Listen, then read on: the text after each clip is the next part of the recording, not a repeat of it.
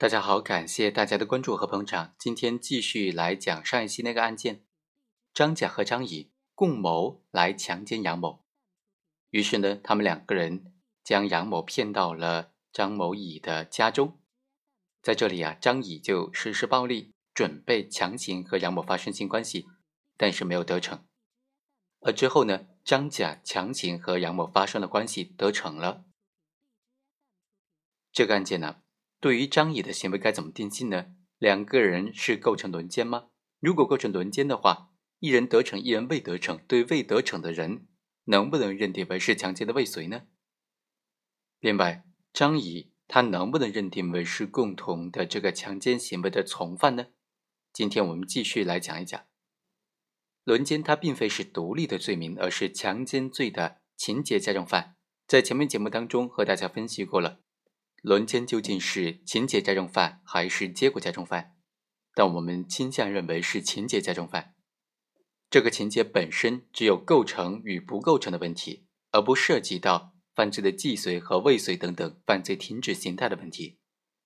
根据共同犯罪一人既遂全体既遂的基本原理，只要共同行为人当中有一个人的犯罪行为得逞，那么各个共同行为人他认定的犯罪行为。都应当认定为是犯罪的既遂，部分行为人的强奸行为未能得逞的，就不影响犯罪既遂的认定。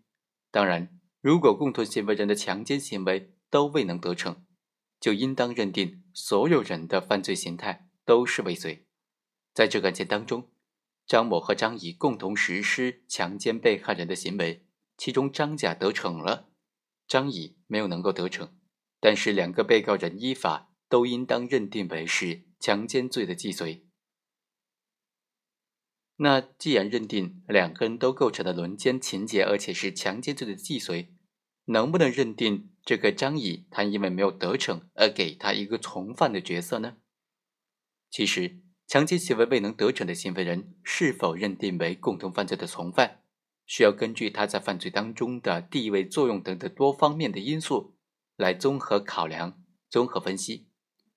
根据刑法第二十七条的规定，从犯就包括两类人：第一是在共同犯罪当中起次要作用的犯罪分子；第二是在共同犯罪当中起辅助作用的犯罪分子。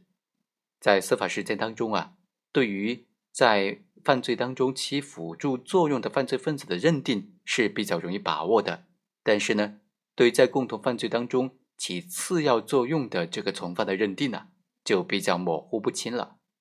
我们认为呢，从犯的认定应当根据犯意的形成、犯罪的共谋、是否参与了全部犯罪活动、是否实施了实行行为、实行行为在整个犯罪构成要件当中的关键度和所起的作用、危害后果的发生和他实行行为的关联程度、分赃情况等等，来综合分析认定。比如说。在共同犯罪当中，对各个行为人区分主从犯的最终目的，就是要解决量刑问题，使得他们罪责刑相适应。在审查共同犯罪案件的时候啊，对主从犯的区分原则应当是尽量分，但是并不强分。对于各行为人都是实行犯的情况，而且呢作用不相上下、作用相当、难分主次的，那么就可以不区分了。